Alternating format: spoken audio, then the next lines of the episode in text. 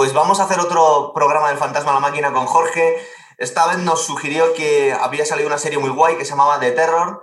Bueno, es la segunda temporada. Hoy vamos a hablar de la primera temporada, ¿verdad, Jorge? Eso es, porque cada son realmente son dos temporadas que la una no tiene absolutamente nada que ver con la otra, son como dos, dos, series independientes. Para empezar, es una serie de AMC, esta primera temporada es del 2018, está padrinada, producida por Ridley Scott y nos cuenta la historia de la expedición perdida de Sir John Franklin, ¿verdad? Eso es, correcto. Fue una expedición para, bueno, en el, hacia el Polo Norte, no para ir al Polo Norte, sino para encontrar el paso del noroeste que comunicase el Atlántico con el Pacífico, por el norte de Canadá. Y fue una expedición en 1845, partieron en dos buques, el Terror, que da nombre a la serie, y el Erebus, o Erebus, decirse, y desaparecieron para siempre. Y antes que nada tú ves eh, el nombre de los barcos y dices, pero da, da un poco de yuyu, ¿no? ¿Por qué le ponen esos nombres a unos barcos que van a lo desconocido?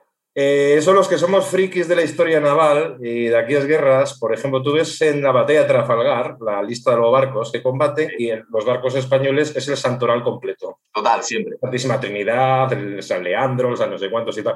Los británicos a sus barcos les ponían o nombres que eran adjetivos así como muy, muy guerreros o muchos veces nombres de la mitología clásica que impactasen. Son, en inglés le ponen como en latín, Erebus o el Erebo, debe decirse. Es una especie de ser mitológico de la mitología griega son los hijos del caos, según la teogonía de Sildo, que es como la génesis de los griegos. Entonces, eh, Erebus creo que decir oscuridad. Es como la un ser primordial, que es la personificación de la oscuridad. Y terror, hay dos dioses también de estos que son como personificaciones, que son como los escuderos de Ares, Marte, el dios de la guerra. Que eran, eh, no sabemos a cuál de los dos se refiere el nombre de terror, pero eran eh, Deimos y Phobos, el terror y el pánico. Los campos eran barcos de guerra originariamente. Claro. Eran eh, impactantes. Una cosa curiosa que tienen estos barcos que están intentando eh, descubrir el pasaje del noroeste porque el Cabo de Hornos por el sur le pillaba muy lejos y el canal de Panamá todavía no se había hecho, entonces no quedaba más remedio, ¿verdad? Efectivamente, estas primeras exploraciones eh, árticas, más que el objetivo de llegar al Polo Norte, que eso vendrá un poco después, y además es una cosa muy compleja, luego lo comentaré, era la posesión, en esta época está el Imperio Británico, tiene la India, es la joya de la corona, y además eh, pues, eh, está introduciéndose en China, en la serie se menciona mucho las guerras en China del opio y demás, entonces, claro, en esa época, pues para ir en barco desde Europa hasta Asia, pues había que dar la vuelta por, o por el Cabo de Hornos o por el Cabo de Buena Esperanza. Hemos visto ahora el follón del canal de Suez hace unas semanas. Ah, Los barcos teniendo que desviarse para dar toda la vuelta a África. Entonces, eh, había una obsesión que era encontrar llamar el paso al noroeste, que existe, en los mapas existe, pero claro, luego es inviable, que sería ir bordeando la costa de Canadá por el norte para pues, salir al Pacífico desde ahí. claro, también se dice que estaban preferían ir a, territorios que estaban dominados por ellos, tanto Canadá como las colonias de Estados Unidos, que ir, a, que ir por el sur, que era por territorio de los españoles. Una cosa curiosa, eh, tú estás viendo la serie y lo primero que te da la sensación es, estos gilipollas que hacen con estos barcos veleros metiéndose en, en, en, esa zona, tiene toda la pinta que va a terminar como termina, eh, pero tienen unas ciertas particularidades. Por ejemplo, tiene un pequeño motor de, vapor, ¿verdad? Estos... Sí, eh, eran los típicos barcos así de guerra, un poco decimonónicos, de, pero que habían sido adaptados como rompehielo. Les habían reforzado la proa y luego les habían puesto eh, sendos motores de locomotora. Eh, bueno, vamos a ver. Pero tengo que apuntar, son 25 caballos solo, es decir, es un motor muy pequeñito. Efectivamente, que era como de 20 o 40 caballos, es una cosa que incluso ahora pues para un coche urbano se quedaría corto, pues para empujar esa mole en el hielo pues realmente no servía para absolutamente nada. Y creo que una de las cosas que pues explica mucho el fracaso de estas expediciones es que eran mm, dos barcos, ciento y pico tíos, eh, con toda clase de equipamientos, eran expediciones muy pesadas para esas condiciones, es decir, no... Claro porque vemos ahora eh, la estructura de un quitahielos, además de que ser acero tiene una potencia brutal, está diseñado de cierta forma, y esto nos da la sensación que es un barco velero de toda la vida, con un poquito bien equipado y con un pequeño motor que casi les sirve más para calentarse ellos que, para, otra cosa, ¿verdad? Que para empujar y romper el hielo, que era imposible. Y además es una zona que no es de aguas abiertas. Si vemos un mapa, esta zona del noroeste de Canadá eso es un laberinto de canales, islas y es decir, ni siquiera. Entonces, claro, el, haber tantos canales favorece que sea mucho más eh, complicado el deshielo. Se ha hablado que con el tema del cambio climático se podría practicar el paso al noroeste a nivel comercial. Todavía sigue siendo actualmente inviable, o sea, ahora mismo no es, no es viable. Eh, se acaba de abrir la ruta bordeando eh, Rusia por el norte. Sí, está muy a favor Putin, claro. Efectivamente, pero claro, si vemos la costa rusa, es una costa mucho más despejada. Puede llegar la banquisa, el hielo hasta ahí, pero claro, no es esa especie como de caos de canales y demás donde quedaron atrapados irremisiblemente.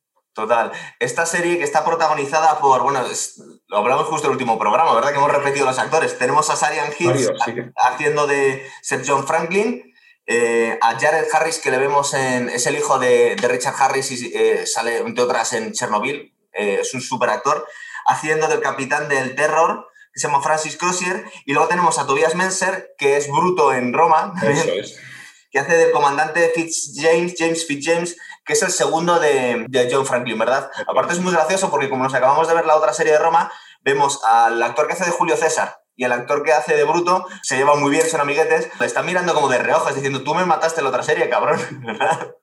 Eso es. Eh, entre otras cosas, a este Sir John Franklin, que es el, que encabeza la expedición, eh, la serie es bastante realista, aunque tiene sus licencias, eso ya lo vamos a hablar, pero nos ponen a este Sir John Franklin como un tío un poco pringadete, un poco, es decir, que, le ha caído un poco de rebote el premio de la, de la expedición, ¿verdad? Que había tenido fracasos también creo que no tenía experiencia en temas. En, eh, ya cuando se hizo la expedición llevaban bastantes años haciendo pues, exploraciones árticas y demás, y a, diferencia de Crozier, el segundo, que luego va a ser el capitán de todo cuando muera Franklin en la serie, en la realidad no sabemos si fue así. Pues creo que había estado como de gobernador en Tasmania y Australia, es decir, no, y no era un gran marino, es decir, era un poco más personaje político. Y la serie básicamente lo pone de, lo pone de incompetente. Total, ¿verdad? Aparte nos llama mucho la atención ver a Julio César, con, las, con, la potencia que nos, que nos muestra en la, primera, en la otra serie y aquí viéndole un poquito como bastante apocado. Es decir, el tío es un tío muy arrogante, muy seguro de sí mismo, pero luego no sabe qué está haciendo. De hecho, el, el, el, capitán del, del, segundo barco, del Terror, el Francis Crozier, eh, parece ser que había estado en la Antártida, había estado ya en otras operaciones y sabía un poco, eh, vamos, de hecho, que viene a prever lo que acaba pasando, ¿verdad? Dices que nos vamos a quedar aquí encallados o nos retiramos ya o nos quedamos atrapados en el hielo. Es decir, y aquí no salimos. Y eso que, eh, vamos a ver, para empezar, eh, la parte histórica sabemos hasta un punto, porque esto es la expedición perdida, no sabemos qué pasó con ellos, más allá de algunos avistamientos que tuvieron algunos balleneros con ellos, hasta casi ciento y pico años después que se encontraron los restos, eh, todo esto son suposiciones, ¿verdad?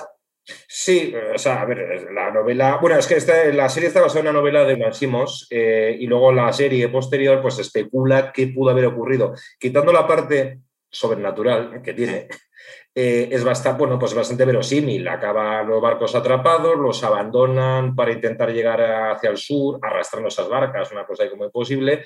Y bueno, pues básicamente pues perecieron de las, por desnutrición, frío, es decir, no volvió nadie de la expedición. Claro. Luego, sí es verdad que parece ser que los cadáveres o en, una, en unos montones de piedras se dejaron algunos mensajes y nos llegaron algunos indicios, ¿verdad? Bueno, es que hay dos cosas. Se han encontrado cadáveres, creo en los años 80, en la tierra del rey Guillermo, que es esta especie de páramo desolado, pedregoso, porque en esa zona no es todo hielo, o sea, hay islas de esas que son muy secas, es un pedregal ahí helado.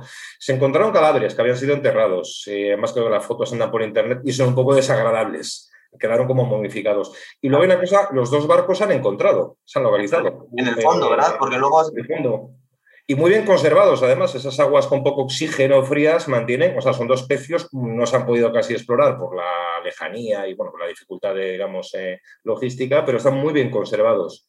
Es decir, bueno, pues debió ser aquello básicamente pues la desbandada y la muerte por, por frío, inanición y... Claro, porque en la serie vemos como los dos barcos se han quedado, que además yo no sé si eso es cierto, porque, o sea, si es posible, porque tú ves que los barcos están eh, metiéndose eh, en, unas, en unas aguas que son todo más hielo que, que agua ya, bastante peligroso, aún así ellos están convencidos de que van a poder cruzarlas y se levantan un día por la mañana y están los, los barcos parados, ¿verdad? Que es como, ¿qué ha pasado aquí?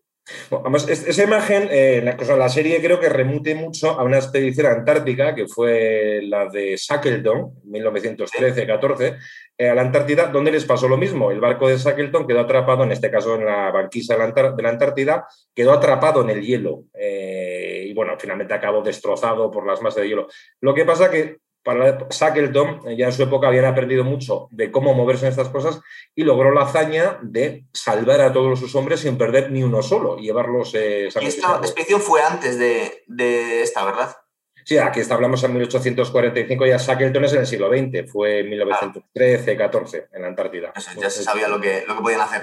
Aquí nos, nos em, más allá de, las, de la figura mitológica, que vemos una especie de, no sabemos si es un espíritu, un oso polar gigantesco. ¿Un, qué, perdona? El Tumbak se llama. El Tumbak, que, es, un, es, un, animal mitológico de los esquimales, un dios, ¿verdad?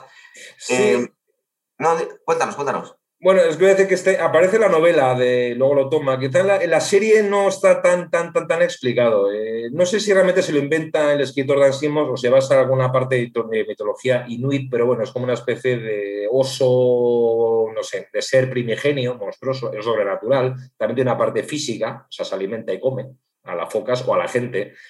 Y bueno, pues parece ser que se va. Recuerda mucho a determinados personajes de las mitologías eh, de los indios de Norteamérica, por ejemplo, el Wendigo, que es una especie ah, también de yeti, ¿no?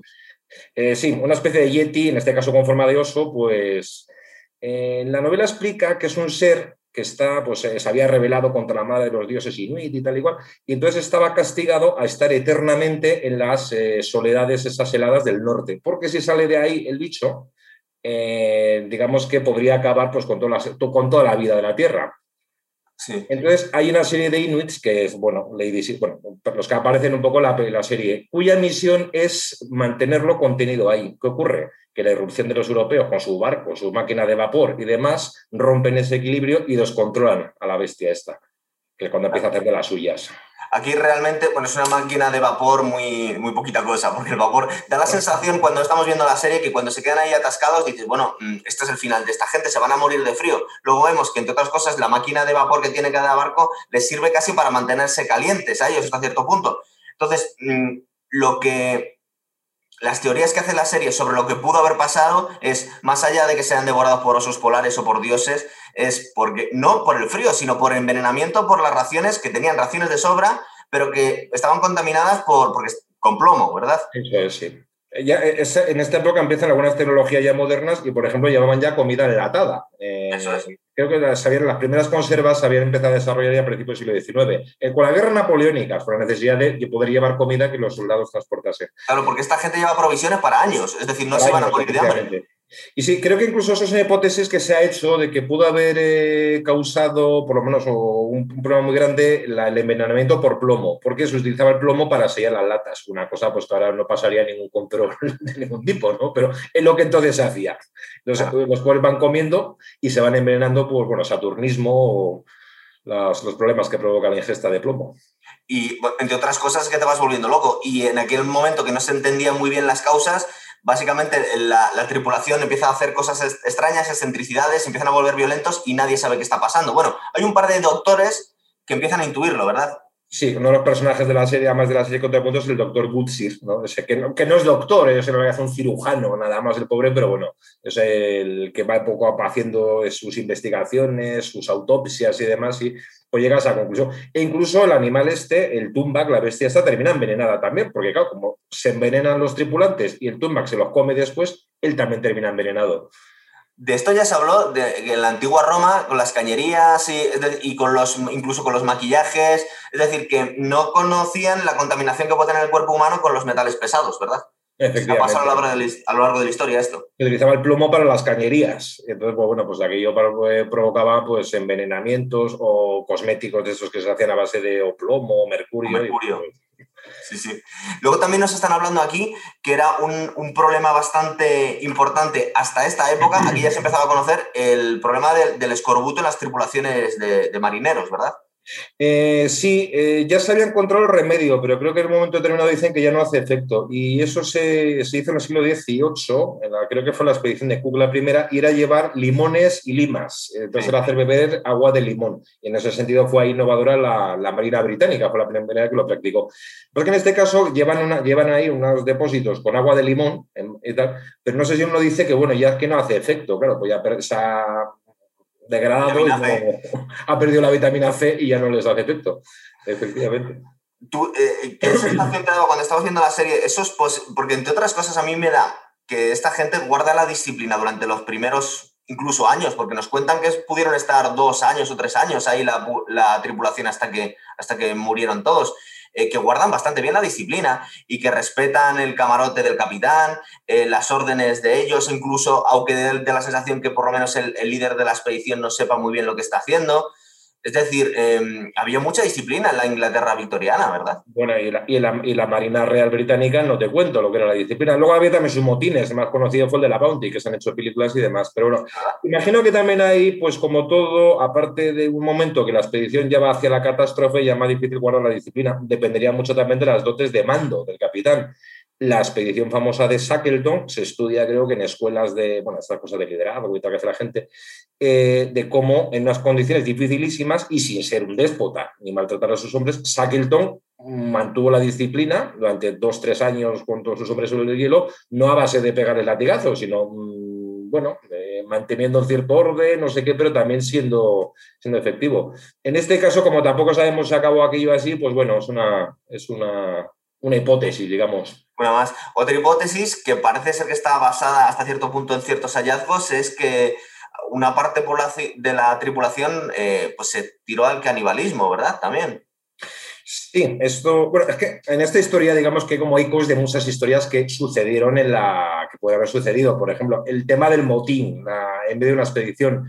Yo no sé si Dan Simmons se recuerda a caso, fue el de la expedición de Pedro de Ursúa en el Amazonas en el siglo XVI con Lope de Aguirre, que se le subleva, que se han hecho varias películas. Sí. El tema del canibalismo eh, se, dio y tuvo mucho impacto en el siglo XIX en varios casos de naufragios. Hubo un barco francés que naufragó en la costa de África, la Medusa, la Medusa, un nombre mitológico así tremendo, que hay un cuadro muy famoso romántico de Jerry que es la balsa de la Medusa, y bueno, pues después de un naufragio acabaron los marinos en la balsa y acabaron practicando el canibalismo para poder sobrevivir. Más recientemente, recordemos, bueno, eso ocurre a veces, lo del caso de los jugadores de rugby argentinos en, los, en los Andes. Que puestos a elegir, no sabes si es mejor envenenarte con plomo o comerte a tus compañeros. Es uno, de los clásicos, digamos, de los relatos de aventuras marítimas y naufragios, lo, del, canibalismo. Pero al principio les vemos que están intentando pescar, claro, cuando se van acercando ya, cuando están ya metidos en el hielo, ya cada vez tienen más, menos posibilidades de, pescar o cazar nada, pero durante una parte muy importante del, pasaje, entre otras cosas, está muy bien contado el viaje, ¿verdad? Y, las circunstancias de, navegar en aquella época. Sí, bueno, bueno, realmente la película realmente empieza cuando ya prácticamente en, media res, ya con la, eh, la acción empieza cuando ya la expedición está muy avanzada y están a punto de quedarse atrapados en el hielo. Los barcos casi lo vemos navegar, o sea, un poquito y luego ya pues, quedan ahí atrapados, ¿no? Y bueno, pues intentan abastecerse haciendo expediciones de caza, pues a ver si pillan alguna foca, un oso o algo, que no consiguen gran cosa. Eh, claro, pescar, el... no conocen la técnica. Quienes conocen la técnica de cómo alimentarse ahí son los inuit. Eso es. De hecho, creo que la, película explica bien. La gran esperanza de salvación del capitán Crozier es contactar con estos inuit que les ayuden. Lo que pasa es que ahí va a entrar en, escena, digamos, la verdadera fuerza maligna de la película, que no es el monstruo, sino que es uno de los tripulantes. Que tiene la excusa o la disculpa de que eh, se ha vuelto loco por el envenenamiento con plomo. Mm, eh, sí, pero bueno, es un poco como la fuerza oscura que va a llevar a la catástrofe realmente, porque la única esperanza de salvación que tiene en esa escena con el encuentro con los Inuit, con eh, Fitzjames, que le regala, es muy bonita esa escena, le regala el, el Inuit, lo primero que ve, le ve al hombre tan, tan demacrado que le da carne de foca. Esa especie de humanidad básica, ¿no? De, y el otro le regala el catalejo. Los Inuit cogen el catalejo y se quedan entusiasmados, ¿no? Luego llega el otro y provoca a propósito, no sabemos por qué, es casi una especie de gusto de hacer el mal por el mal, pues una masacre, con lo cual ya es imposible la, la salvación parece un psicópata. De todas formas, desde el principio de la serie, hombre, nosotros también sabemos, parece que siempre hablamos de lo mismo, tú y yo, Jorge, siempre hablamos de situaciones en las que ya sabemos cómo va a pasar, lo que va a pasar, sabíamos que iban a matar a Julio César, sabemos que se va a hundir el Titanic, sabemos en la película de Everest que al final acaban muriendo muchos de los protagonistas. Aquí eh, la expedición se conoce como la expedición perdida de Franklin, es decir, no sobrevivió nadie. Eh, cuando nos empiezan, desde el principio, yo, desde el, desde el desconocimiento más absoluto de esas circunstancias, de pasar mucho frío, de estar en la intemperie, ¿tú crees que ya es una situación perdida desde el principio? Cuando nos cuentan aquí, que nos estabas diciendo tú, ¿no? Es que la, expedición lleva al desastre por, la, por el comportamiento que tiene esta gente con, con los inuits, que de alguna forma vuelan los puentes y no van a poder eh, recibir ningún tipo de ayuda. Pero es que tú ves luego los mapas y estaban a una distancia brutal, no podían nunca llegar a contactar con nadie más. Es, decir, da la sensación que una vez que están eh, atrapados los barcos, digo, oye, es que están muertos todos, no hay forma que se puedan salvar. Eh, digamos que tienen, o sea, tienen, tienen muy pocas opciones, esa es la única carta es decir, que tienen, la de quizá sobrevivir. Claro, que también vemos ahí la diferencia que yo creo lo refleja muy bien la película, y eso luego ya se aprendió más adelante. Decías al principio que es una expedición brutal con dos barcos. estos cuando ya abandonan los barcos, se dedican a arrastrar las chalupas esas, bueno, que son, eh, y una cantidad enorme de equipamientos a sobre el hielo, pues es una cosa pavorosa, es decir, no... están hablando de unas distancias de decir, no, 700 millas, 700 millas son mil kilómetros, o... Pero en cambio tú ves a los inuit, a los esquimales, y estos van pues en plan minimalista, o sea, sobreviven porque son minimalistas, llevan un trineo, unas pieles, no sé qué, tal y cual. Entonces eso les permite desplazarse a mucha mayor velocidad sobre el hielo, no ir arrastrando toneladas y toneladas de, equipamientos y con las tiendas, con... En cierto modo, les pierde toda su tecnología a, estos exploradores. Bueno, yo no sé si habrían, ¿tú crees que hubieran podido, tú que eres más experto que yo en esto, ¿tú crees que hubieran podido de alguna forma eh, recorrer mil kilómetros, una distancia de Cádiz a Barcelona arrastrando unas barcas en medio del eh, hielo. Eso era imposible. De hecho, si vemos las exploraciones que se hicieron después, por ejemplo, la, de Amundsen a la Antártida y otras que se hicieron en el Polo, siempre fueron a base de trineos muy ligeras. Es decir, eh, bueno, los británicos repitieron el error con la expedición de Scott, la de la Antártida. estamos hablando aquí de muchas expediciones fallidas. Entre otras cosas, me estaba acordando del programa que hicimos de Everest, de la expedición de, George Mallory, que pasa un poco lo mismo. Es decir, se pierde y pasan muchos años hasta que se vuelve a saber de, esta gente, ¿verdad? Con esto pasó, en esta situación pasa lo mismo. Sí, eso es. Bueno, eh, fue la, la, serie, los que veáis, tiene una cosa que a mí me gusta mucho, que es el contrapunto. Eh, en cierto modo, va haciendo, es decir, empieza pues en 1848, cuando ya lleva tres años la expedición, media res y eh, hace una serie de flashback, eh, entonces nos muestra lo que ha ocurrido antes y lo que está ocurriendo en Inglaterra.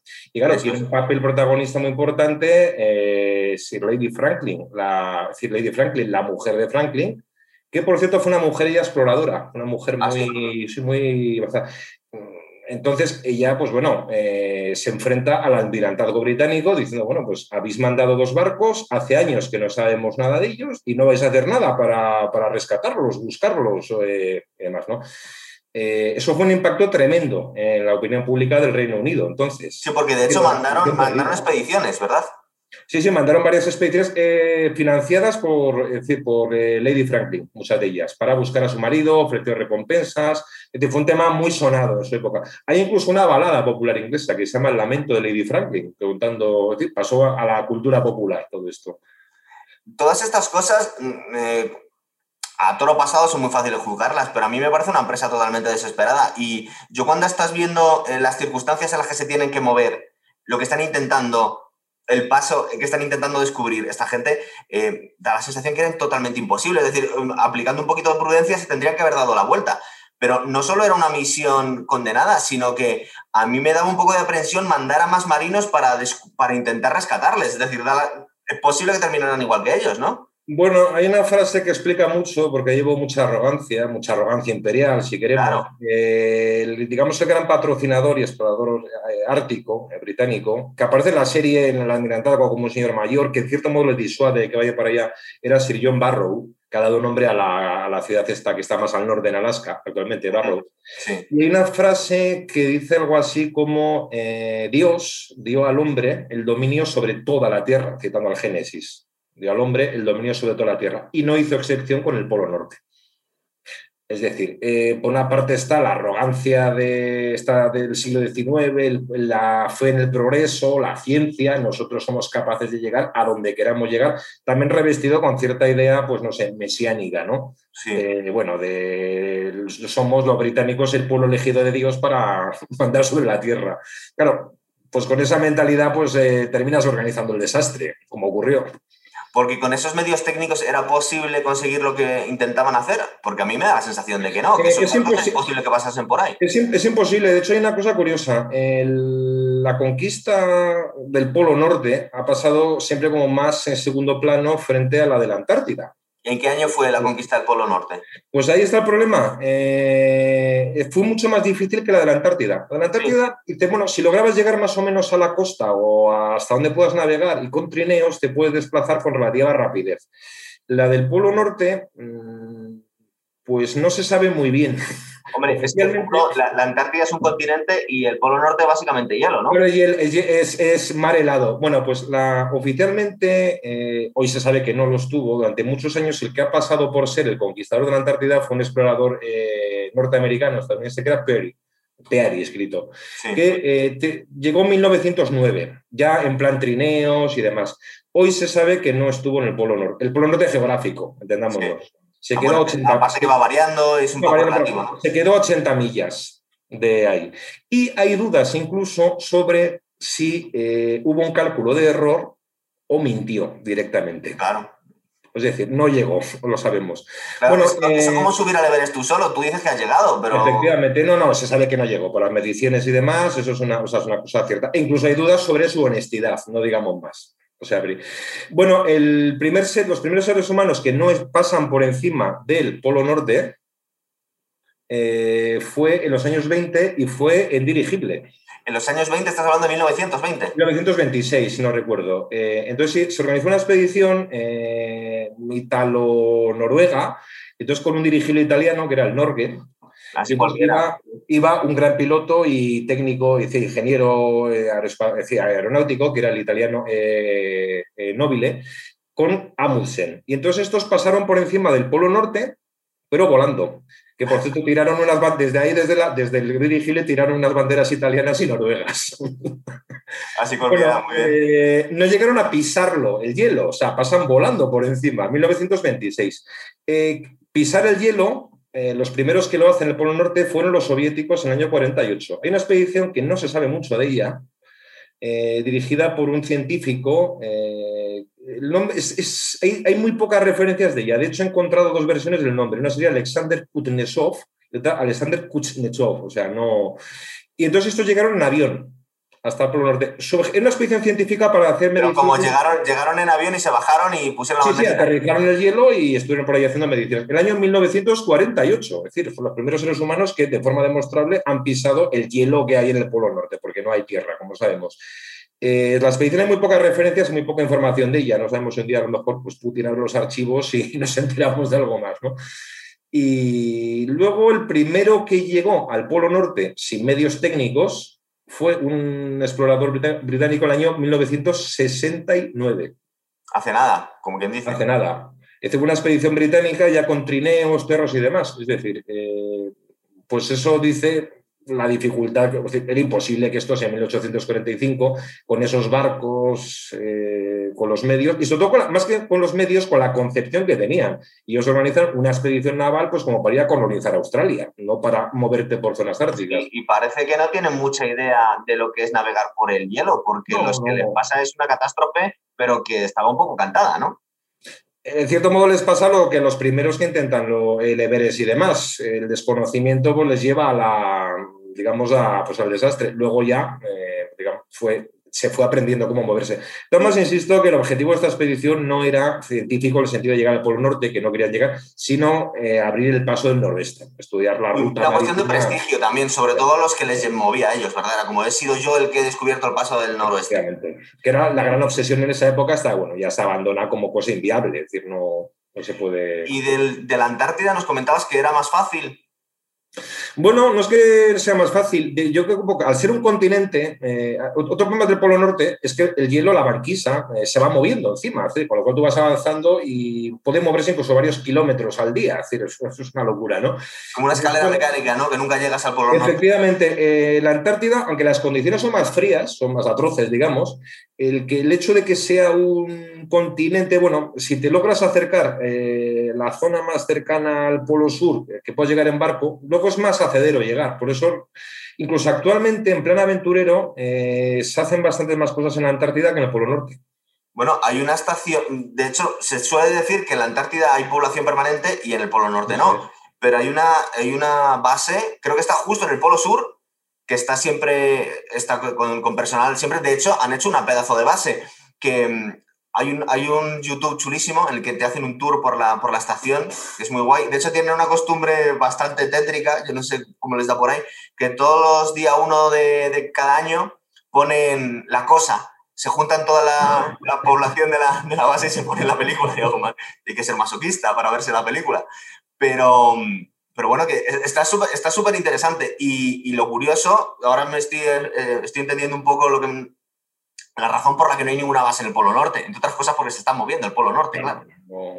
Bueno, hay, hay bases en Groenlandia, por ejemplo, que es el, digamos, el trozo continental, es una isla más grande que hay en las regiones árticas, pero... Bueno, ya que has mencionado la cosa, igual a eso sí que me gustaría igual eh, hablarlo. A mí una cosa, hay una cosa que me ha resultado muy, muy atractiva de, esta serie, es, es, la ambientación, o sea, más que la historia en sí misma es la ambientación. La ambientación está muy cuidada. Claro, a mí me recordaba un poco, pero porque es la, única película grande que nos han hablado de ese periodo, la de Master and Commander también. Sí, eh, tiene, tiene ese cuidado por la ambientación. De hecho, cuando estamos en el interior de los barcos hay como una especie de neblinilla flotando todo el rato, o sea, percibes como el frío, ¿no? O sea, una cosa ahí como... Eh, percibes, la, casi hueles la roña que deben tener los pobres, que llevan años y años sin poder lavarse adecuadamente. De hecho, debe ser bueno que, que, haga frío para que se soporte mejor los olores, porque si encima estuvieran en el trópico te podías morir, ¿verdad? Pero bueno, digamos que esa es una serie, digamos que se pone es decir, eh, hay como muchas cosas que confluyen en esta serie. Una de ellas, eh, pues eh, cuando hablamos de Everest, pues mencioné que con el romanticismo, digamos que en la cultura mente se descubren las montañas, las grandes montañas que habían sido despreciadas. También ocurre lo mismo con las regiones polares. Eh, por ejemplo, es curioso como el siglo XIX muchos artistas, escritores y pintores se van a centrar su atención en estas regiones. En gran parte también eh, todas estas expediciones luego se publican libros, crónicas y bueno, se habla mucho en la prensa. Eh, hay un cuadro que hace muchos años lo vi en una exposición en el Museo del Prado y es un pintor romántico que se llama, alemán, Caspar David Friedrich, que se llama El mar de hielo. Entonces vemos es un cuadro en el cual hay unas montañas de hielo. El, efecto que tiene el, el hielo debajo del barco, que van saliendo como... Efectivamente. Que, da una especie de... A mí me estaba recordando a, la fortaleza de Superman, que vemos el, que es una fortaleza alienígena que justo está en el Polo Norte, es donde tiene su, su casa Superman. Em, es una creación de, bloques de hielo que van levantando el barco. Pues ahora que lo dices, recuerda, si efectivamente los de Superman recuerdan, porque tiene, son así como muy piramidales, eh, recuerda mucho a los del cuadro que digo de Friedrich, este del el Mar de Hielo, que es eso, poco antes de la expedición, 1820 y tantos. Eh, en la novela de Frankenstein, Sí. Mary Shelley ya eh, parte de la acción transcurre en las regiones polares, que es donde se refugia eh, Frankenstein y la va persiguiendo el, monstruo. En la película que hizo, creo que fue Coppola, una de las últimas versiones de Frankenstein, empieza precisamente en una expedición ártica. Es decir, se empieza un poco a, a ser un paisaje habitual, ¿no? Es decir, muy extremo, muy tremendo. Hay una novela de Edgar Allan Poe eh, que se llama La narración de Arthur Gordon Pym que termina en la Antártida. También hay unos motines, hay canibalismo, una historia de marítima tremenda. Y termina en la Antártida donde se encuentran los restos, una especie de seres muy primitivos, medio monos, medio seres humanos, y los restos de una antigua civilización que había poblado la Antártida. Es una cosa muy, muy loca. Pero pensemos que esto, por ejemplo, fue la fuente de inspiración luego de, así siguiendo un poco con el tema este del terror eh, ambientado en zonas árticas, una novela de Lovecraft, el escritor de terror cósmico estadounidense, que se llama Las montañas de la locura, donde pues, hay una serie de señores que hacen una exploración en avión en la Antártida y se encuentran los restos también pues, de una especie de civilización extraña, extraterrestre, que han construido una serie de estructuras para contener a un horrible monstruo primigenio que debe vivir por ahí metido.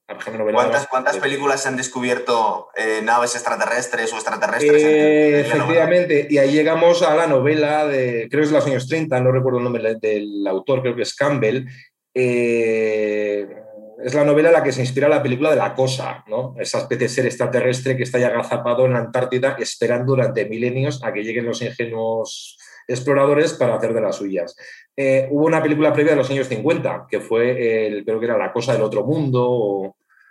Pero luego está la película de La Cosa, la de los años 80, la que hizo... La clásica. Creo que intentaron hacer un remake, pero es que... Eh, lo hicieron, o una precuela, pero no valía gran cosa. No hace falta, no hace falta. A mí me parece totalmente miedo que daba la original. ¿Verdad?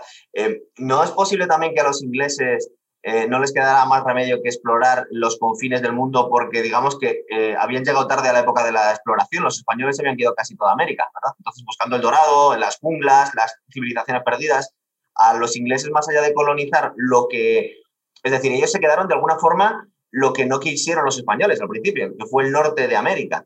Y, lo que les quedaba por descubrir era el, norte. Es decir, en el Polo Norte no hay muchos tesoros ocultos. En la Antártida es posible que se hable de que pueda haber eh, petrolíferos o civilizaciones o cosas así. Pero en el Polo Norte no hay nada, ¿no? En el Polo Norte no, pero debajo del agua, en la plataforma continental hay petróleo, hay minerales. De hecho, eso va a ser una de las grandes, aparte de las rutas marítimas que pueden utilizarse con el, cambio climático, va a ser probablemente una de las eh, mayores fuentes de conflicto entre según qué potencias en las próximas décadas. Además, ahí van a chocar eh, Rusia, Estados Unidos, eh, en fin, que están asomados todos a, a la zona ártica por, por su posición geográfica. Yo, viendo la serie estaba recordando, porque he mirado cómo son los, los rompehielos actuales y el diseño mm, es que está diseñado precisamente para, es decir, eh, incluso la, la, lo que es la quilla del barco es de una forma determinada, la potencia que tiene que tener. Eh, yo no quiero repetirme en eso, pero es que me, me, me parece demencial lo que estaba intentando esta gente.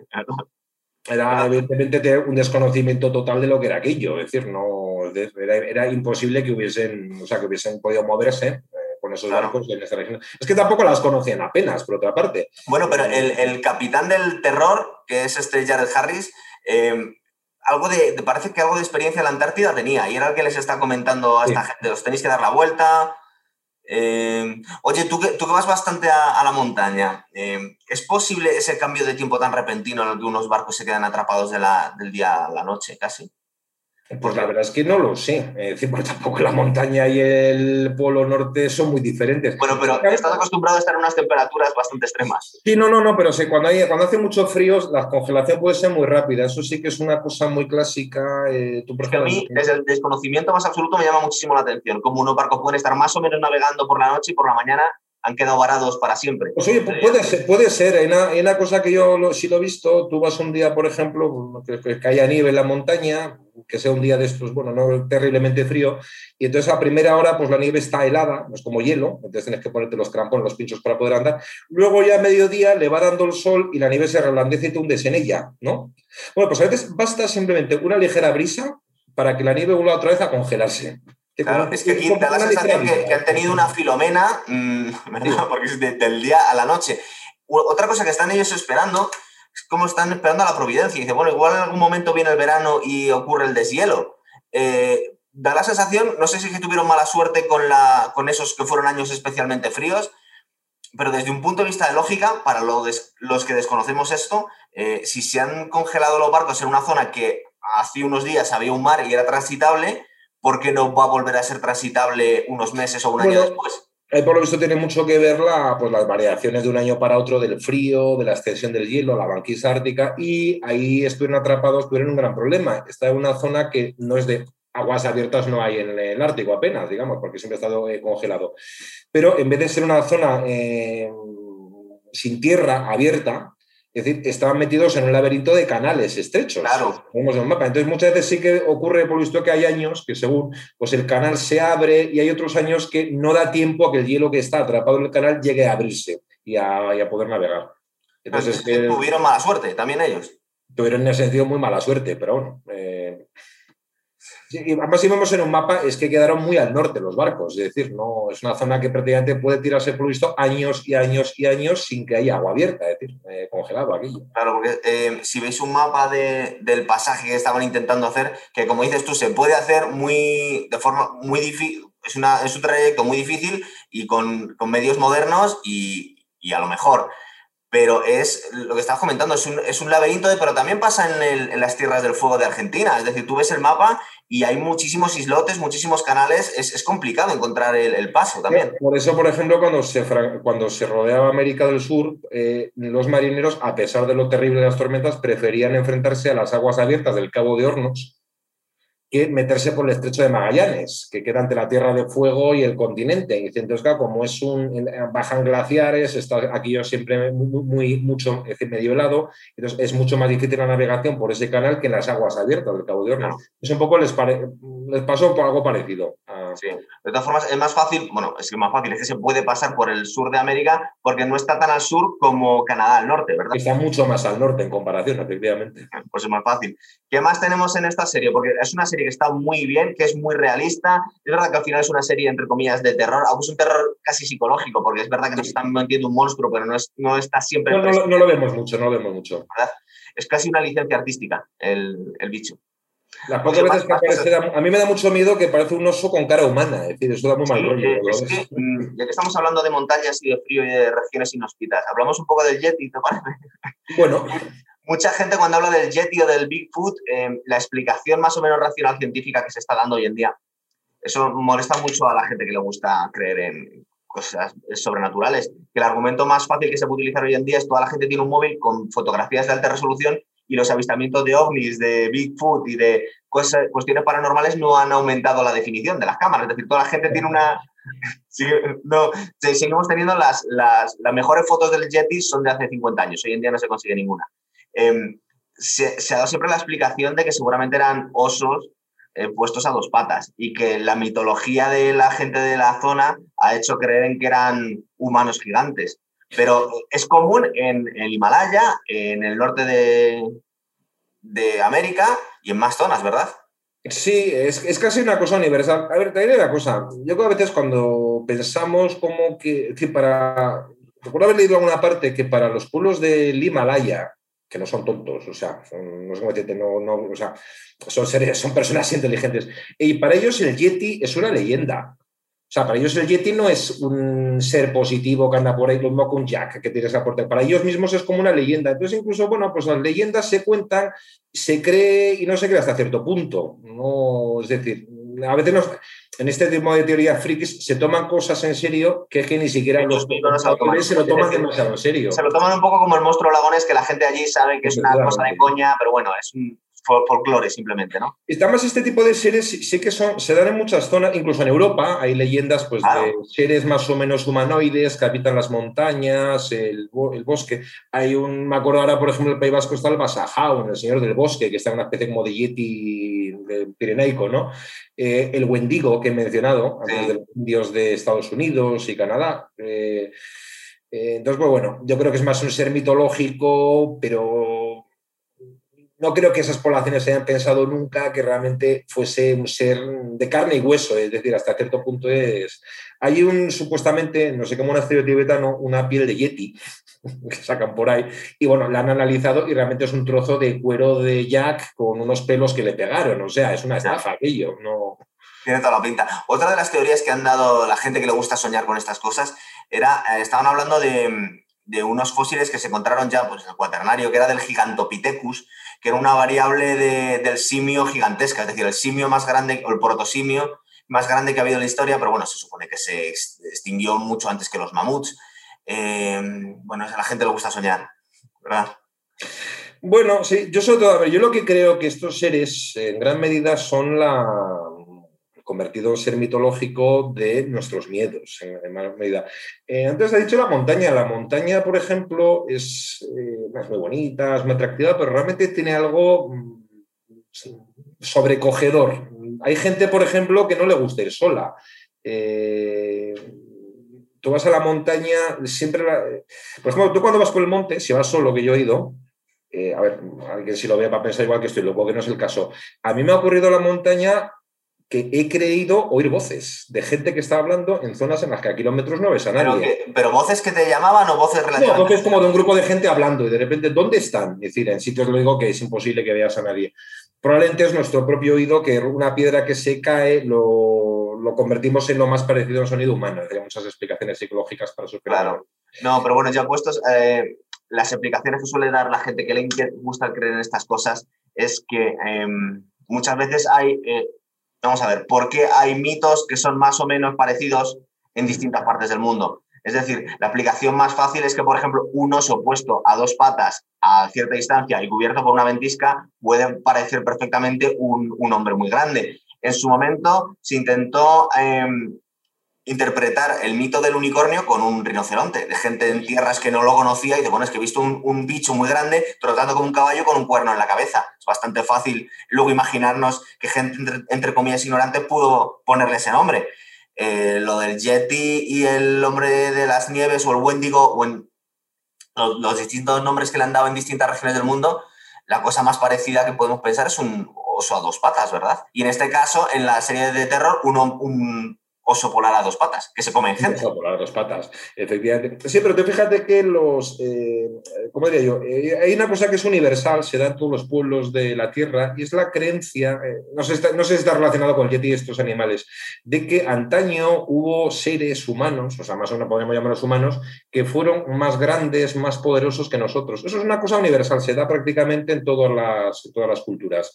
los neandertales hay quien ha hablado de que podía ser los neandertales. Eh, el recuerdo, no sabemos, los frikis de la teoría de los alienígenas ancestrales lo tienen clarísimo. Son los alienígenas estos que nos trajeron la civilización. Pero sí que son universal. Los neandertales originalmente, que era el pueblo protoeuropeo, antes de que llegaran los homo sapiens ahí, estaban más adaptados al frío. Igual que se encontró una pequeña isla en Siberia que había una población de mamuts enanos que duraron durante bastantes años, más, es decir, que tardaron mucho más años en extinguirse, creo que estuvieron hasta el, 900, hasta el 9000 antes de Cristo, es posible que estuvieran ahí. La gente puede fantasear con poblaciones perdidas de neandertales muy en el norte de Europa o de, no sabemos, ¿no? Pero bueno, que yo sé que veo estos, estos eh, seres lo que... Nos gustan mucho, Jorge. Sí, sí, no. Eh, es como esa especie como de aire maligno que tiene a veces la montaña y estos sitios de naturaleza salvaje. Yo diría que en cierto modo tiene algo ominoso, maligno a veces, como que algo te está acechando ahí. Yo creo que cualquiera que haya andado solo lo ha percibido algunas veces, que probablemente sea simplemente nuestro temor ante, bueno, pues nosotros lo hemos banalizado mucho, pero, pero bueno, son sitios peligrosos donde pueden ocurrir muchas cosas malas. ¿no? Hombre, Jorge, pero si tú estás ahí en medio de la montaña perdido, solo, asustado, escuchas voces y ves a lo lejos en medio de la ventisca un oso a dos patas, es muy posible que veas que no tienes que haber visto al Yeti, ¿verdad? Sales corriendo, obviamente. Total. Eh, lo que pasa es que aquí eh, nos están dejando caer también en la serie que es posible que una de las razones por las que murieron algunos tripulantes fueron porque fueron devorados por osos polares, que los osos polares atacan a las personas. Lo ha pasado en Groenlandia, en Alaska, en, en zonas muy al norte. Es decir, no son animales pacíficos precisamente, son bastante agresivos. Parece que los osos pardos en general eh, no atacan tanto como se dice. Hace pocos días en, Asturias un oso ha atacado a una mujer. ¿verdad? Es, muy, es una cosa muy excepcional. Incluso los famosos grizzlies, esos, pues tampoco son para tanto. Hay que tener cuidado con ellos, pero bueno. El oso blanco, el oso polar, vive en unas regiones en donde, pues, mm, tan extremas que come cualquier cosa viva que se le ponga a tiro, incluyendo a los seres humanos. es decir, que los caza de forma activa. Eh, parece que ha habido casos. Por lo menos es muy agresivo. O sea, sí que. Yo sí que he oído hablar de unos. Contar unos de que estuve en una expedición de estas, bueno, expediciones con una agencia de aventuras en Groenlandia. O sea, en y sí que es verdad que el guía, y no era ninguna broma, que era por cierto un esquimal, de un inuit, ¿no? Iba con un rifle. Sí, me lo han contado, me lo han contado. Era con un rifle y por las noches cuando hacían el campamento tampoco, eh, tampoco es que fuese muy probable que les atacase, pero bueno, es decía de si para hacer vuestras necesidades os alejéis del campamento, tened cuidado y no sé qué, porque estos animales son de cuidado. Claro. Eh, hubo casos en la historia, sobre todo en la Segunda Guerra Mundial hubo bastantes casos en el Pacífico de, de, soldados que fueron devorados por, por tiburones y por tigres en el Teatro del Pacífico, ¿verdad? Es decir, ha habido casos en la historia en los que grupos de, humanos han desaparecido por, pero parece que también se exagera mucho. Se habló de un barco japonés naufragado que se los comieron los tiburones y no sé qué. En realidad, por lo visto, se mordisquearon a varios. Luego la mayor parte murieron ahogados. A los, tiburones, a pesar de las películas de Spielberg, eh, tenemos, eh, tenemos son, no tenemos que tener demasiado miedo. A los tiburones, por lo visto, no le gustamos los seres humanos. Te muerden y te, te muerden para probar, a ver qué tal estás. Y si no le gustas, pues te deja. Pasa que te ha quedado un pie. Para entonces, ya debemos tener poca grasa para su justicia. Ya que me estoy esforzando, esto alimenta poco. no, no, les gustamos demasiado, por lo visto. y los tigres, y los tigres en, Vietnam y en, y en, Japón, y digo, bueno, en Japón no, en, Asia, que lo vemos incluso en, en, Apocalypse Now. Películas que han sido famosas y que ya nos hablaban de eso, de que los soldados en la jungla, algunos fueron devorados por los tigres. ¿También es un poco mito No lo sé, no creo que fuese una cosa masiva, es decir, de vez en cuando pues un tigre, pues hay tigres, hay tigres parece que se han acostumbrado a depredar humanos, son peligrosos. y demás, y, y, esos son más peligrosos, pero yo creo que con esto la fauna devora hombres debe haber mucha mitología también, ¿eh? por lo que...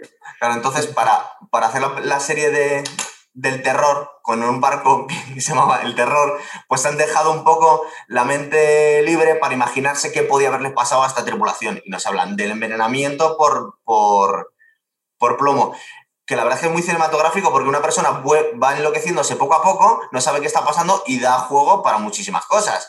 El, escorbuto, bueno, sí, se te caen los dientes y te pones un poco feo, pero más allá de dar mucho miedo, no, no te da tanto juego. Pero luego, claro, el canibalismo, las guerras con los esquimales y sobre todo un oso polar gigantesco que luego resulta ser un dios. O sea que tiene todos los ingredientes para, para poder hacer una película de terror, ¿verdad? Con, suponiendo cosas que podían haber pasado.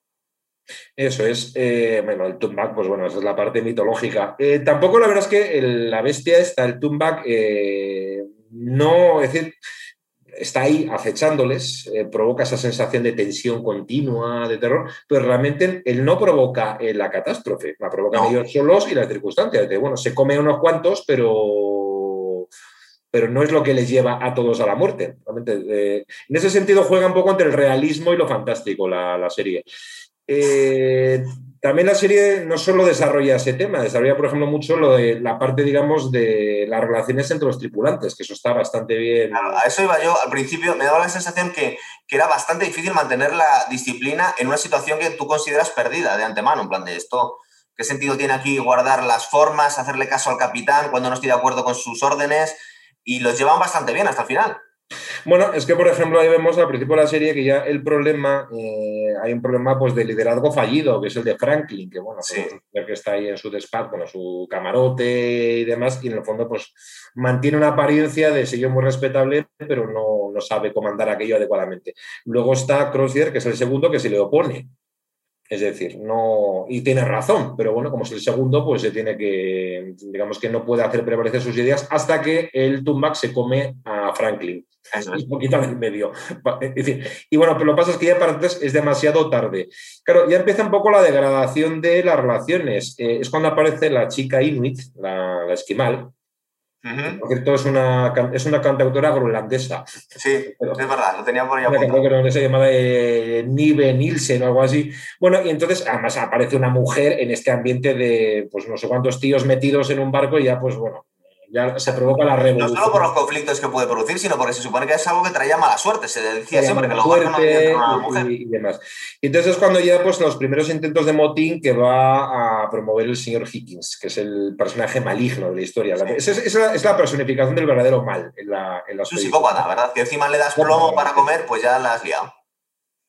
Y bueno, pues se van. Eh, hay una historia también secundaria que a mí me gusta mucho porque, bueno, hay un desarrollo de los personajes, no son monolíticos. Y es eh, el segundo de Franklin, eh, Fitzjames, el bruto, bruto eh, a Crozier lo detesta al principio, se enfrenta con él, le dice de todo, le reprocha que con su actitud negativa quiere quitarles mérito. Es un derrotista, sí. Es un derrotista, no sé qué, todo se enfrenta Y sin embargo, poco a poco se va creando un acercamiento entre los dos. y una verdadera amistad. Es muy bonita la imagen esa cuando van volviendo al campamento, que se, en cierto modo se autosinceran, los, se sinceran los dos y Fitzjames viene a hacer un poco como una confesión de culpabilidad, pues de haber sido un personaje, un ambicioso, básicamente. Es un poco gilipollas, perdona. He sido, decir, no además, dice, y además he venido aquí por ambición, dice, a un sitio donde no hay ambición, que eso, eso define muy bien la situación. Es que aquí no hay lugar para la ambición, o sea, para la supervivencia, aquí no hay ambición. Tienen una, actitud bastante positiva hasta el final casi, esta gente, es decir, yo no les, veo en general, no solo a los, a los jefes, sino a la tripulación en sí, guardar bastante bien eh, las formas, es decir, em, no, no, caen en, en la desesperación más absoluta eh, cuando para nosotros también como espectadores sabemos que es una situación totalmente desesperada y perdida desde el principio. Es decir, lo guardan bastante bien. Me estoy acordando, por ejemplo, que mm, también ocurre algo similar en la película esta 1492, la de la de que es de Ridley Scott también, cuando vemos que no acaban de llegar a, a ningún sitio y la tripulación empieza a dudar de Cristóbal Colón. Es decir, un liderazgo cuando tú te da la sensación que tu capitán no sabe qué cojones está haciendo y te lleva la muerte a todos, es normal que haya motines, ¿verdad? Y aquí lo lleva bastante bien el hombre. Claro, es que realmente el verdadero protagonista de la serie, bueno, que es muy, es, es ¿no? Que además es un es un gran personaje, es decir, no, es un líder, además un señor que no es despótico, es decir, bueno, cuando tiene que usar mano dura, pues en un barco la utiliza, pero no es despótico. Hay una frase que dice Finch de él y dice, los quiere más que a Dios, a sus hombres. O sea, es un tío que está dispuesto a hacer lo que sea y llegar a donde haga falta por salvar a, toda su tripulación. Yo creo que ahí el personaje se inspira mucho en el personaje histórico de Shackleton, el héroe de la expedición antártica fracasada, ¿no? que salvó a todos sus hombres. Mm, y él creo que es el gran protagonista de la, de la de la serie. Además, luego es un personaje que conocemos un poco su trasfondo personal. Se ha intentado casar con la sobrina, creo, de, Franklin. E-, ¿Era la hija de Franklin o la, la hija, por cuestión clasista, porque bueno, es un capitán no, de barco, no, no, es suficientemente bueno para mi hija, pero luego te tengo que llevar durante varios años.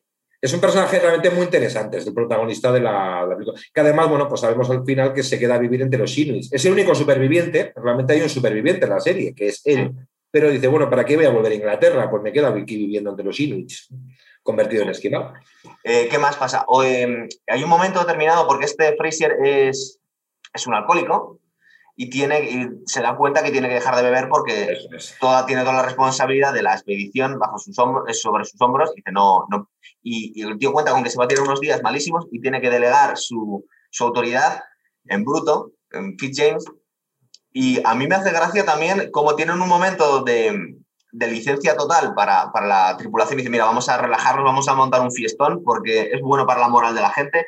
Hasta amagan con vestirse de mujer uno de ellos, en plan de, dice, bueno, vamos a dejar eh, correr la, la libertad más absoluta. Luego se descubre también que está habiendo algunos casos de homosexualidad, intentan reprimirla, ¿te acuerdas? Eh, pero eh, a mí me llama mucho la atención el megafiestón que termina fatal, que es una especie de rave ahí en medio del, del Ártico, ¿verdad? Bueno, eso, eso sale en la novela, que cambia algo diferente. Pues montan una fiesta de carnaval en medio de... eso es una especie de contrapunto, bueno, pues como... Es cuando empiezas a pensar que la expedición está un poco degenerando. Sí, se, le está yendo la cabeza un poco. Que se, se está yendo de las manos, ¿no? Eh, totalmente, que es cuando aprovecha pues el médico este, todo esto se intenta matar a todos, eso, eso.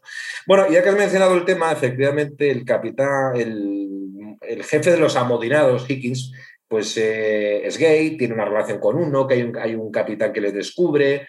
Y eso era, por cierto, una de las grandes y horribles obsesiones de la, Real de la, de la, de la Marina Británica. De muchos hombres que tiraban durante años. A ver, en parte habría de todo. En parte, bueno, habría gente que sentiría atracción por otros hombres, y otro caso, pues estamos hablando de hombres que están embarcados durante años, eh, un mundo prácticamente sin mujeres.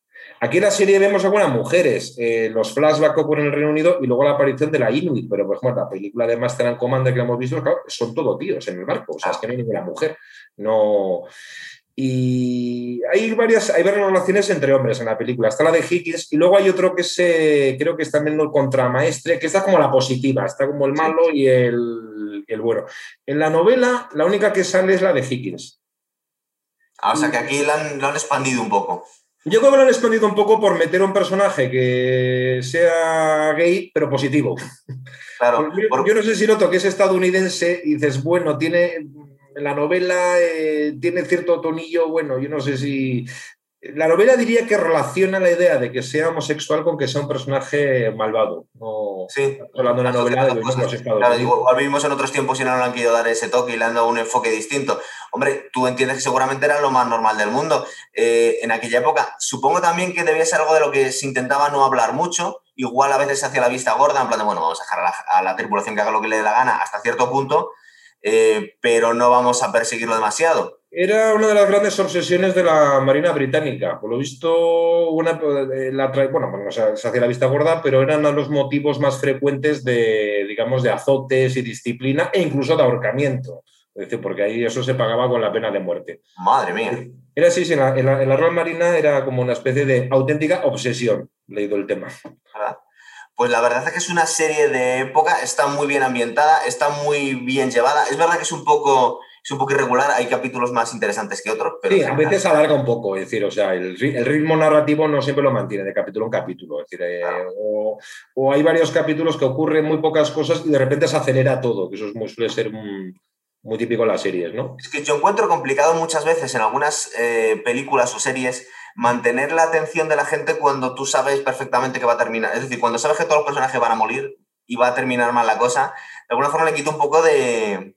Bueno, también depende. Es un reto, es un reto para el guionista yo sé que había que mueren porque, bueno, pues había leído sobre la expedición y encima me había leído la novela, con lo cual, pues es, como lo de Julio César, ¿no? Que le matan al final. En este caso, bueno, lo sabía. Julio César, cualquier persona con un mínimo de cultura general sabe en este que la, cuchillaron. La expedición de Franklin hay que saber muy erudito para oír hablar, o sea, el público general no, bueno, pues una expedición así de estas que se hacían en la época, es decir, con lo cual yo entiendo que habrá muchos espectadores que sí la habrán visto con esa, ese suspense, ¿no? De ver qué va a pasar o cómo acaba la historia, ¿no?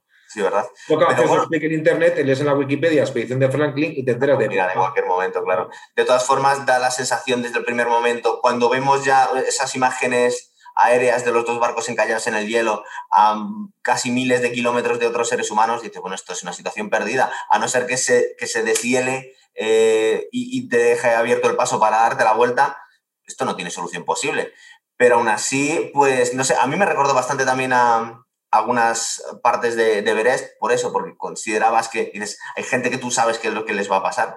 Pero la verdad es que me ha gustado un montón la serie. Me comentabas que la segunda temporada no tiene nada que ver, ¿verdad? No, no, no la he visto. Está, o sea, eh, creo que está ambientada en los campamentos, estos campos de concentración que hicieron los estadounidenses para meter a los japoneses eh, durante la Segunda Guerra Mundial. Sí. Es una mezcla como de terror japonés. No la he visto, con lo cual, es decir, es como, una serie díptico, digamos, ¿no? Que Totalmente distinta. Con los capítulos de Vampiro no tiene nada que ver. Horror. Es que no tiene absolutamente nada que ver ni temáticamente ni por personajes, no.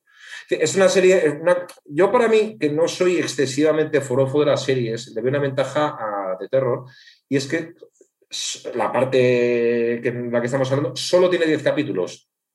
O sea, que ya está bien. no quieres que te lo alarguen mucho, ¿verdad? Son ocho horas de visionado. Y entonces ya se acaba la historia y la historia acaba, se finí. No sé si me explico.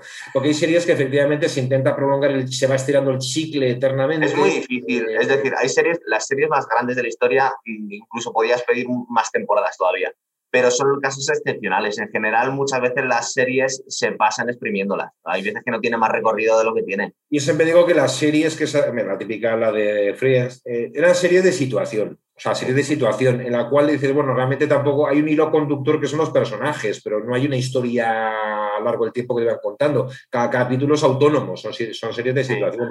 Hombre, siempre vas a tener cosas como Los Soprano, como Breaking Bad, pero son excepcionales. Luego, la mayoría de las series tienes razón que acaban degenerando muchas veces. Entonces, esta la cotas, haces una temporada ¿Sabes a qué me recuerda también? Que cambia de tema, pero, o sea, cambia de tema, es la misma temática, pero la historia es completamente distinta. A True Detective. En True Detective cada temporada es completamente distinta a la anterior, por ejemplo. ¿No la has visto? no, eso no lo he visto. Pues, pero bueno, puede ser también, a veces es simplemente utilizar, yo entiendo que es intentar utilizar una determinada marca, es decir, bueno, pues es una serie que es de terror, en ese sentido es novedosa por la temática también, la histórica, eh, polar y no sé qué, y la otra, pues la enésima película de terror japonés, para entendernos. Eh, entonces, ¿hasta qué punto no estás utilizando el prestigio de la primera temporada para intentar meter de tapadillo la segunda?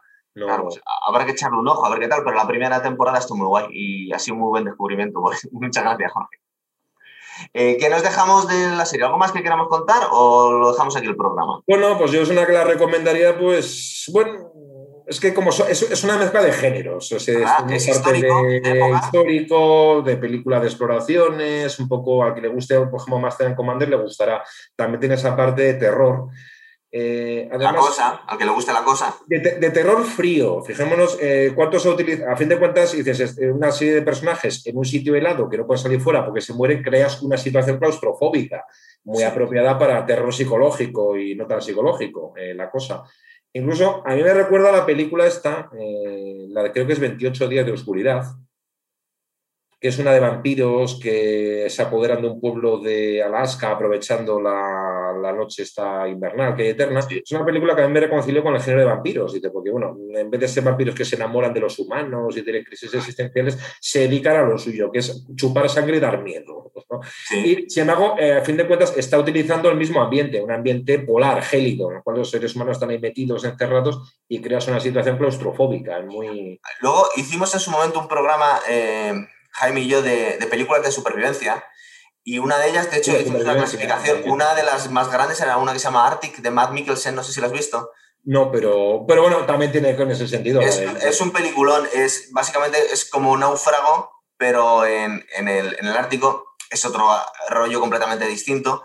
em, pero está muy, muy, muy, muy bien hecha. Y de alguna forma son series que, que también te podían funcionar como un libro de autoayuda, porque le suben a uno el espíritu y dice, fíjate, si este tío puede sobrevivir a eso, ¿cómo no voy a poder yo sobrevivir a un confinamiento, a una filomena?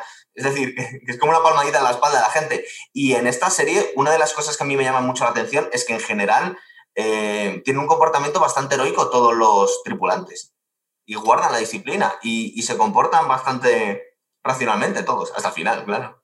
Hasta el final que ya, pues bueno, el tema se desmadra porque no hay, no hay es decir, por intervención también de Hickey, ¿no? que la lía poco con el motín y demás. Eh, pero vuelvo a repetir que a mí es que el que me gusta mucho es el personaje del capitán, que es el que mantiene esa especie de liderazgo en el buen sentido de la palabra, es decir, de, bueno, además heroísmo entre comillas, es el heroísmo de intentar sobrevivir, o sea, de volver a, de volver a casa. A veces asociamos a actores a, papeles anteriores que han tenido y a mí me recuerda bastante el tipo de personaje que tiene Jared, eh, Jared Harris aquí con el que tiene en Chernobyl. Es decir, le veo un carácter similar, un poco fatalista, una cuestión heroica, sabe que va a morir en las dos, eh, pero aún así lo hace todo por el bien mayor o por el bien común. Eh, pero, por ejemplo, en Siren Hints no tiene nada que ver Julio César con este hombre, ¿verdad? No, es muy, es muy diferente el otro podcast, Julio César. Aquí es un personaje que en el fondo pues, es un una persona débil de carácter, es decir, no esa arrogancia que tiene en el fondo pues descubre una debilidad interior, no tiene, y por eso, bueno, mm, lleva a la catástrofe a la expedición. Eso es, eso es. Muy bien, pues yo creo que lo hemos cubierto todo, ¿no, Jorge? Eso es.